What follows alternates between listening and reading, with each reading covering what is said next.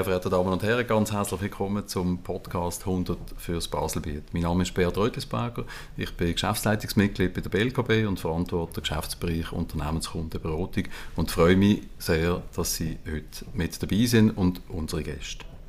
Mein heutiger Gast im Studio bei uns ist Frau Dr. Stefanie Flückiger. Sie ist CEO und Mitgründerin vom Biotech-Startup Toleremo. Wir reden heute zusammen über Erfolgsfaktoren von Unternehmerinnen. Ganz herzlich willkommen, Stefanie. Danke, dass ich da sein Ich starte gerade mit der ersten Frage, wenn das für dich so okay ist. Ähm, du hast eine wissenschaftliche Karriere in der Biochemie, Biomedizin eingeschlagen und mit Bestnoten abgeschlossen, also wirklich sehr erfolgreich. Und bis zum PhD, zum Doktor an der ETH. Was hat dich angetrieben?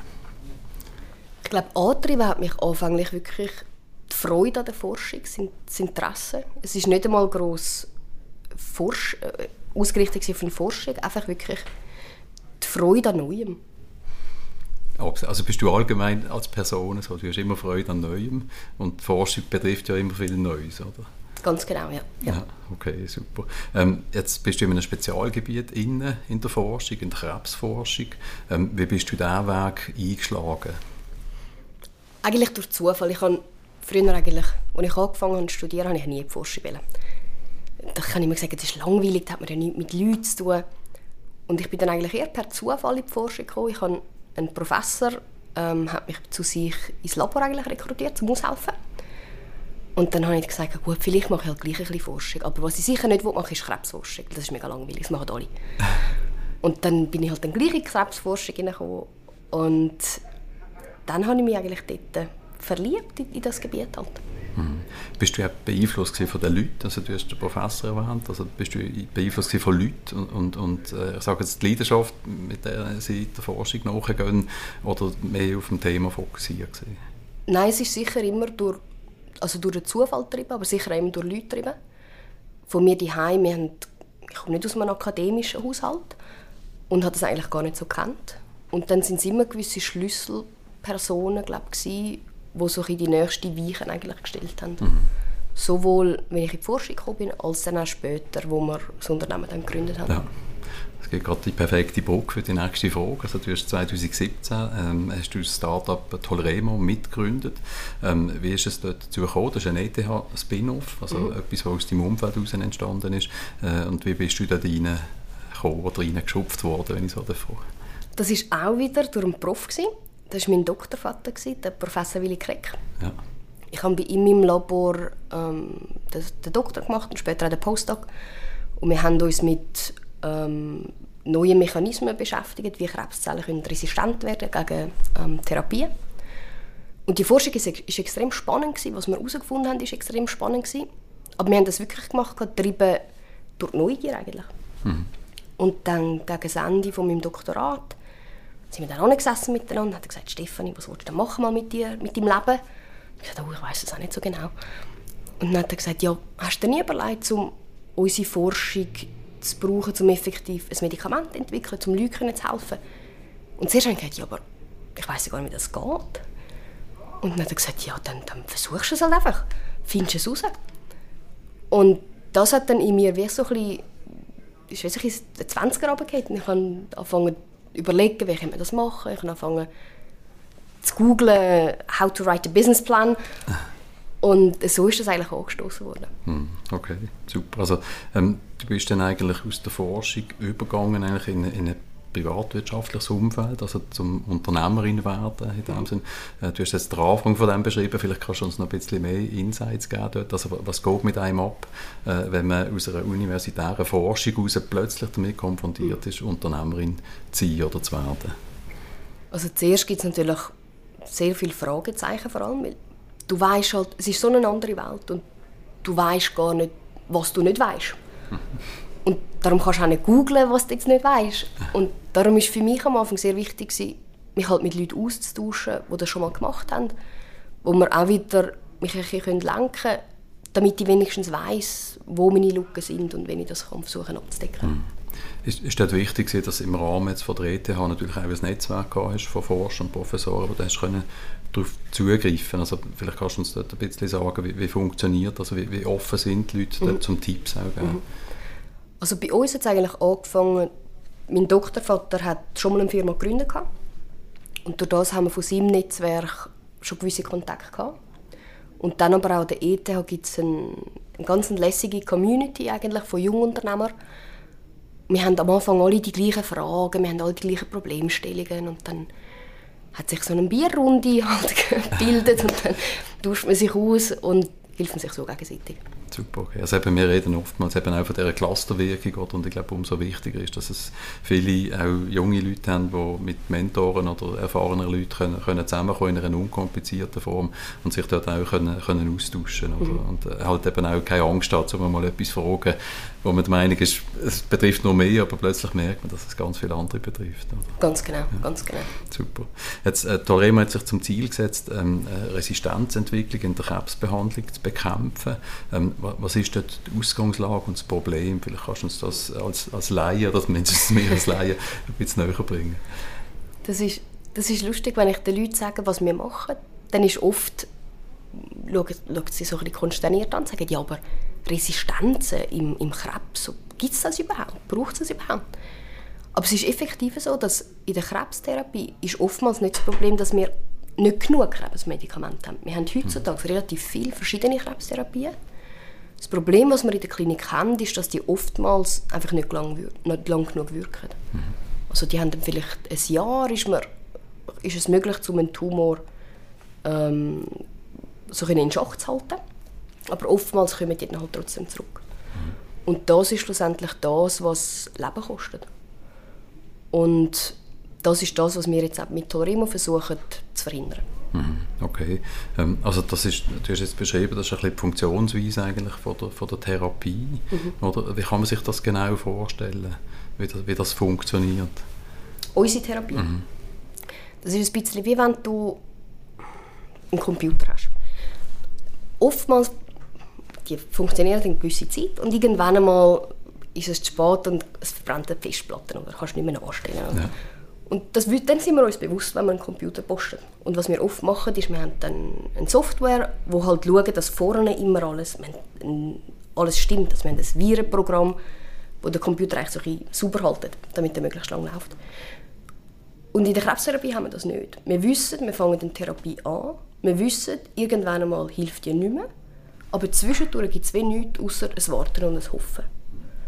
Und was wir an der ETH in unserer Forschung herausgefunden haben, dass es halt auch in der Krebstherapie sehr frühe Anzeichen eigentlich gibt im Tumor, wo du kannst messen, wo du kannst unterbinden, damit es halt schlussendlich gar nicht zu einer Resistenzentwicklung kommt. Hm. Und das sind die Mechanismen, die wir mit unseren Therapien eigentlich versuchen zu unterbinden. Also am Schluss ist es ein Kombinationspräparat. Unsere Medikamente gibt man zusammen mit existierenden Krebsmedikamenten, damit die schlussendlich länger wirken. Also kann ich mir das vorstellen, das ist wie eine Art Präventionsprogramm während, genau. während einer Krebstherapie. Ganz genau. Ja, okay, super, das ist extrem spannend. Also, das hat am Schluss eben auch dazu geführt, ähm, und das hat mich auch in der Jury überzeugt, dass ihr 2019 das Swiss Innovation Challenge gewonnen habt. Nochmal ganz herzliche Gratulation. Also wirklich ein sehr, sehr verdienter Sieg äh, gewesen, äh, extrem beeindruckend auch. Ähm, wie hast du da persönlich aus deiner Optik Teilnahme erlebt? Weil das sind ja verschiedene Pitches, die da durchgehen oder durchgegangen sind, es sind drei Runden insgesamt. Äh, und was hat dir das gebracht? Mhm. Für mich war es sehr spannend, gewesen, dass es die Pitches sind von, einem, von einer Jury waren, die oftmals eigentlich nicht so einen starken Life Science Background hatten. Und wenn wir natürlich ähm, am Fundraiser sind, sind das oftmals professionelle Investoren, die sind fokussiert auf Life Science.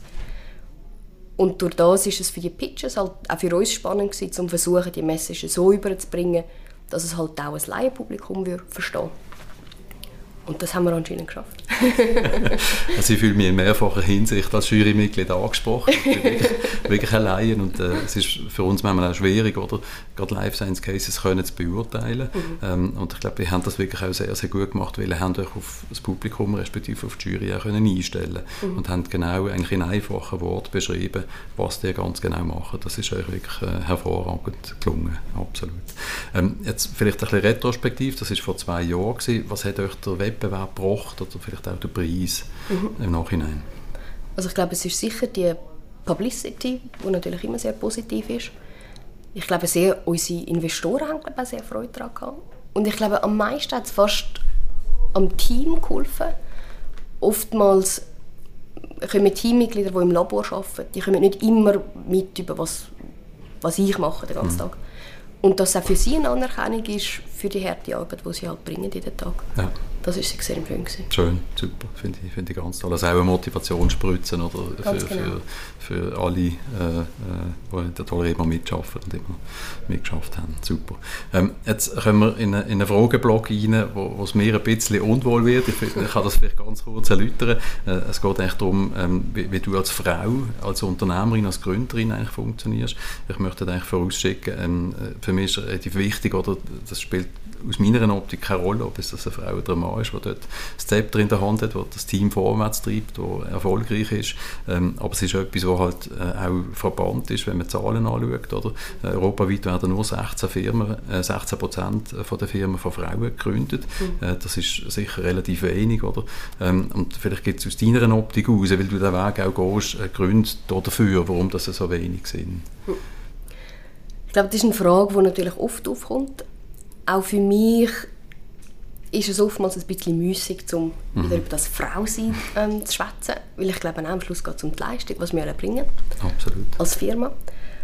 Ähm, aber ich glaube schon, dass es wahrscheinlich Frauen effektiv, wenn man immer liest, vielleicht weniger bereit sind, das Risiko einzugehen, sich vielleicht selber nicht so positiv einschätzen, wie das ein Mann würde machen mhm. ähm, halt zurückhaltender sind, etwas perfekt zuerst zu schaffen, bevor du mit dem rausgehst. Während der Mann vielleicht dir sagt, jetzt machen wir das einfach mal, jetzt schauen wir, was passiert. Ähm, und ich glaube, das wäre auch in meinem Fall so gewesen, hätte ich nicht meinen Doktorvater gehabt und gesagt, ja, mach es doch einfach mal. Mhm. Und ich musste es dann schon selber müssen machen, aber ich habe wie auch jemanden gebraucht, der einfach mal gestüpselt hat. Mhm. Es braucht nicht viel. Und ich glaube, darum sind vielleicht auch, braucht es vielleicht so Preise oder die Diskussion halt rundherum. Wenn man ein paar mehr Frauen einfach kann abstüpseln und mhm. sagen, damit sie sagen, ah ja, vielleicht könnt ihr das jetzt auch mal probieren. sehr, also sehr, sehr spannend. Oder? Ich, ich erlebe das sehr oft auch, wenn es darum geht, eigentlich Führungspositionen auch mit Frauen zu besetzen. Oder? Das ist eigentlich genau der Punkt, oder? dass man vielleicht sich zu wenig zutraut in diesem mhm. Bereich.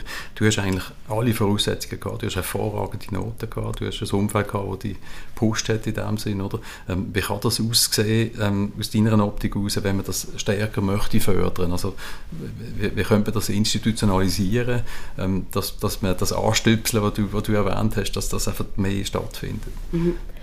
Ich glaube, beim Institutionalisieren, das ist dann wieder die Frauenprogramm, wo, mhm.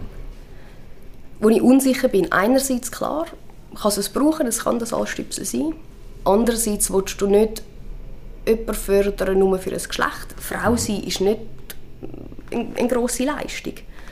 Und ich glaube, dort ist so ein eine Gratwanderung, dass man sich trotzdem, trotz dem Geschlecht halt wirklich auch auf die Leistung fokussiert. Mhm.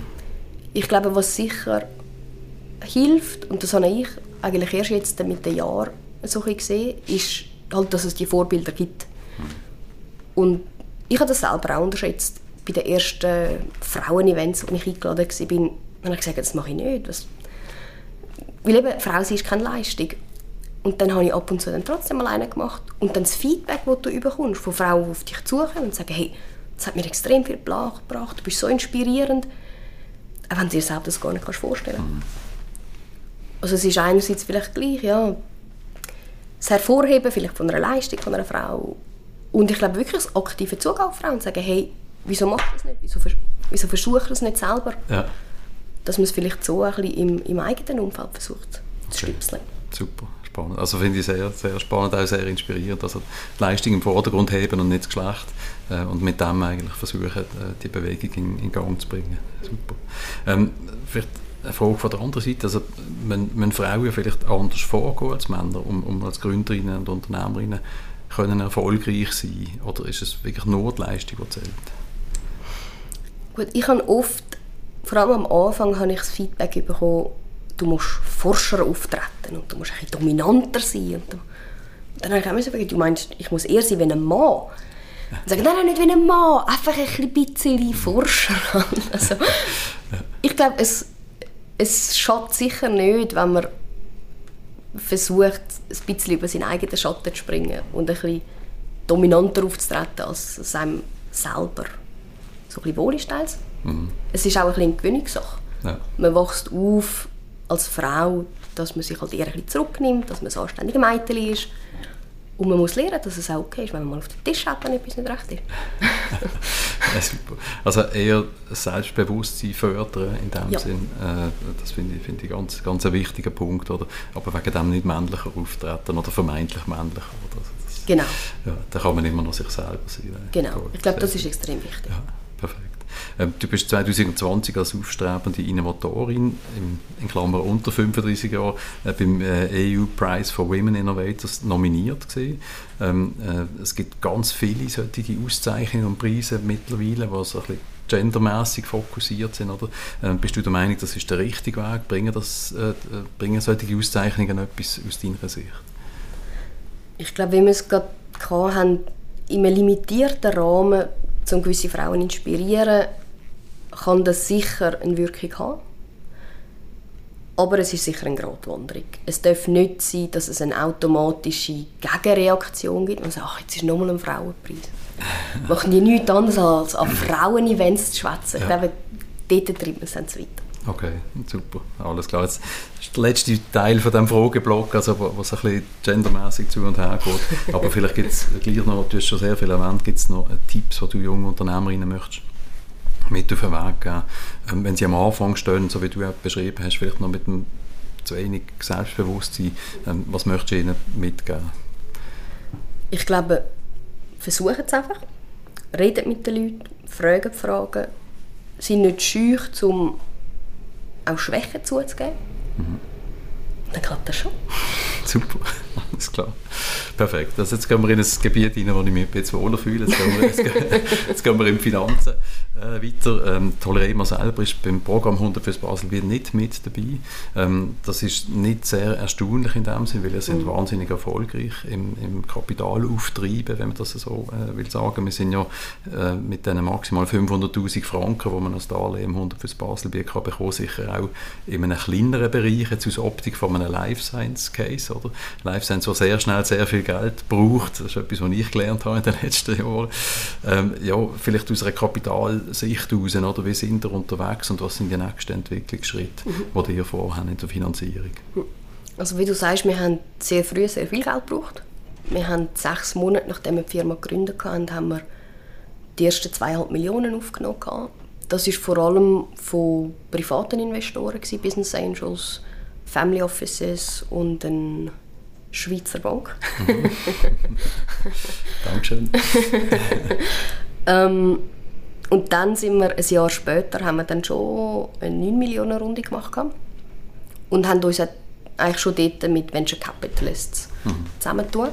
Auch das sind wir aus der Region Basel, das sind Biomed Partners, das mhm. ist ein VC in, in Basel. Ja. Ähm, und für die Serie B, wo wir jetzt gerade daran vorbereitet sind, werden wir auch eigentlich nur von Professionellen ähm, Geld aufnehmen. Mhm. Weil es wird eine größere Runde werden, wir wollen in die Klinik gehen, das braucht viel Geld. Mhm. Wir müssen vorausplanen, für die übernächste Runde werden wir noch mehr Geld brauchen. Und dann brauchst du einfach sehr potente Kapitalgeber, ja. wo du eben mit einer halben Million nicht sehr weit kommst. Klar absolut. Nein, nein, also wir, wir haben das damals schon 2019 gemerkt, das ist auch ein Teil ähm, von der Beurteilung des Businessplans, ist der finanzielle Aspekt. Und mhm. die haben sich sehr früh äh, sehr gut aufgestellt, denke ich, in diesem Bereich, oder, äh, um sich eben auch bereit machen, schnell mit Profis können zusammen zu arbeiten. Also ich glaube, das ist nicht Ziel und Zweck vom 100 fürs Baselbiet sowieso, aber ich glaube, es ist auch wichtig für unsere Zuhörerinnen und Zuhörer in der Differenzierung, oder für was kann man das Geld allenfalls brauchen und wo wird es dann schnell sehr teuer mit vielen Nullen hinter dran und im Life Science Bereich bei erfolgreichen Life Science Startups ist das definitiv der Fall. Mhm. Wir sind aber immerhin äh, zu unserer Freude ins Baselbiet gekommen. Also wir sind, äh, sind, in, wir sind in Muttens, also da haben Teilerfolg haben wir schon mal können verbuchen, wenn man das so will sagen. Ähm, äh, und wir sind heute in, in, im Fifth Floor in Muttens. Ähm, vielleicht kannst du dort zum äh, Gebäude und zum äh, rundum in Muttens ein bisschen erzählen, was sind die Vorzüge vom Standort, den ihr dort habt. Mhm. Also Muttens selber ist, von der, ist sehr gut erschlossen, sowohl wenn man von Basel herkommt, als wenn man von Zürich herkommt. Wir sind ein Spin-off von der ETH Zürich, durch das haben wir immer noch Leute, die von Zürich her pendeln. Viele sind aber auch effektiv von Zürich nach Basel gezügelt, also inklusive äh, mir selber. Das hören wir gerne. der Fifth Floor selber ist total lässig aufgebaut, weil es einem auch hilft, sie versuchen die Familien und also die Work-Life-Balance eigentlich ähm, zu erhalten. Es hat ein Fitnesscenter im Gebäude, es hat äh, eine Kita im Gebäude. Ich habe zum Beispiel gerade heute Morgen meinen Bub drei Stunden schnell vorbeibringen. Ja. Ähm, das ist extrem lässig. Und die Räumlichkeiten, die wir jetzt im Forschungslabor ähm, sind State of the Art.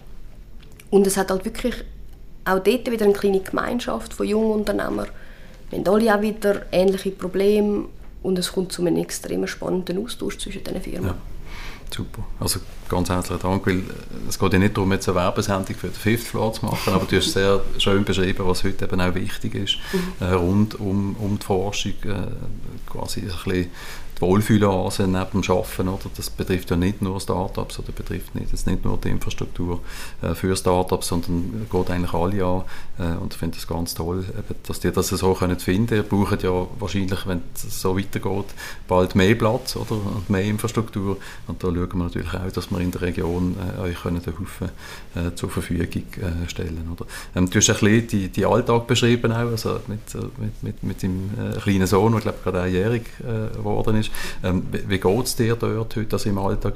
Was, was, was treibt dich an durch den Tag durch und wie sieht dein Alltag aus? Mein Alltag ist extrem vielseitig sicher. Ähm, heute zum Beispiel haben wir den ganzen Tag über, äh, haben wir einen Workshop gehabt zu unserer klinischen Entwicklung von unserem Medikament. In letzter Zeit war auch sehr viel Investoren. Mhm. Also wir haben sehr viele Pitches. Wir ähm, haben sogar schon die erste europäische Reise können machen vor ein paar, okay. vor ein paar Wochen.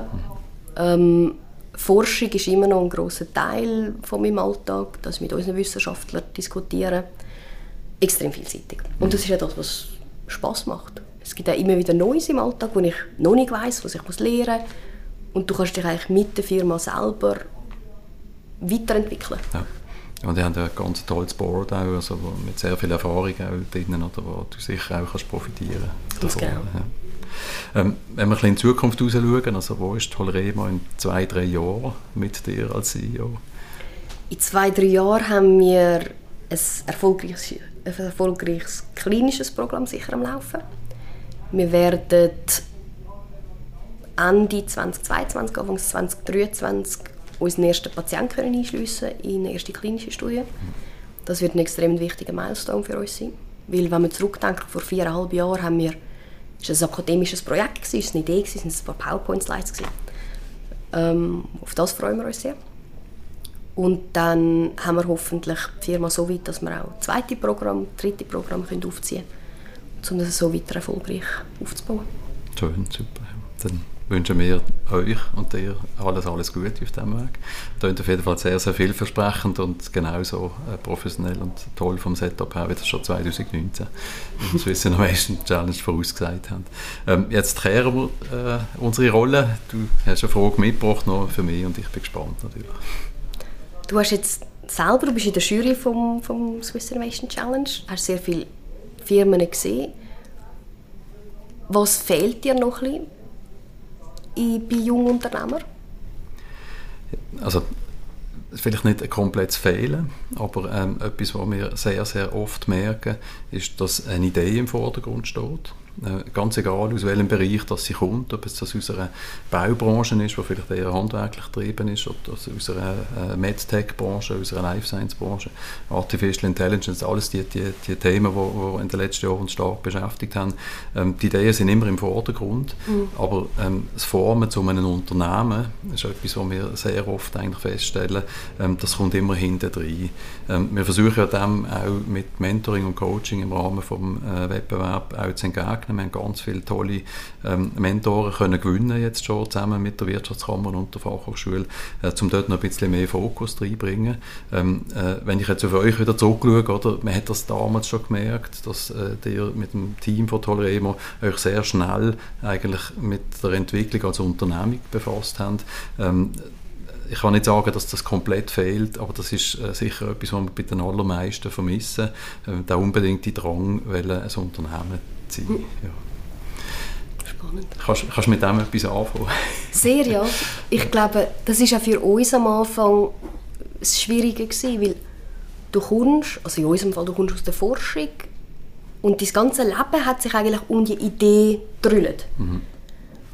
Und durch das, dass du das Unternehmen halt selber nie erlebt hast, mhm. kannst du dir das sehr schwierig vorstellen. Ja. Was braucht es dann, um eine Idee in ein Unternehmen umzumünzen? Aber es ist ja genau das, was es halt braucht, um die Idee erfolgreich zu machen. Genau. Absolut. Das hast du wunderschön gesagt. Das könnte ich jetzt nicht besser ausdrücken. Oder? Ähm, vielleicht noch aus meiner Perspektive ein Zusatz. Ähm, ich darf in meiner Funktion ganz viele KMUs und Firmen äh, begleiten und betreuen mit einem äh, Team von wunderbaren Mitarbeiterinnen und Mitarbeitern. Und das, was am Schluss natürlich der Mehrwert, der volkswirtschaftliche Mehrwert gibt bei uns, das sind Firmen, die funktionieren, mhm. die Leute einstellen, mhm. die vielleicht sogar Generationen äh, weit eigentlich die äh, Unternehmungen weitergehen nachher. Ähm, und wir sehen natürlich in den, äh, in den Pitches auch sehr oft, dass man eine Idee schnell möchte groß machen und sie dann verkaufen. Mhm. Und das widerspricht dann halt ein bisschen dem unternehmerischen Gedanken. Ich kann es sehr gut verstehen, weil das mhm. ist heute einfach im Trend. In, äh, eine coole App oder ein cooler Wirkstoff eigentlich möglichst schnell in eine klinische Studie und dann ab damit oder, mhm. und viel Geld machen. Ähm, ich glaube, als Volkswirtschaft leben wir davon, dass wir funktionierende Unternehmungen haben, die halt eben ein bisschen mehr machen und das Risiko auch behalten. Äh, und das ist sicher das, was wir möchten versuchen, noch mehr zu fördern mit dem Preis. Super. Stefanie, ganz, ganz herzlichen Dank, dass du heute äh, mein Gast bist. Ähm, äh, ich kann nur nochmal bestätigen, also ich habe heute wieder das gehört, was wir 2019 ähm, in der Jury schon gesehen haben, dass das wird kommen.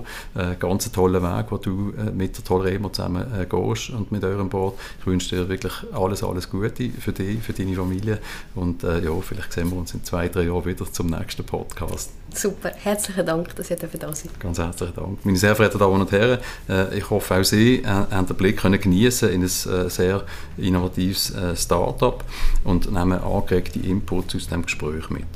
Wenn Sie weitere spannende Unternehmerpersönlichkeiten möchten kennenlernen, abonnieren Sie bitte den Podcast 100 fürs Baselbiet oder folgen Sie mir über LinkedIn. In diesem Sinne ganz herzlichen Dank fürs Zuhören. Bis zum nächsten Mal. Bleiben Sie gesund und ich freue mich, wenn Sie wieder dabei sind.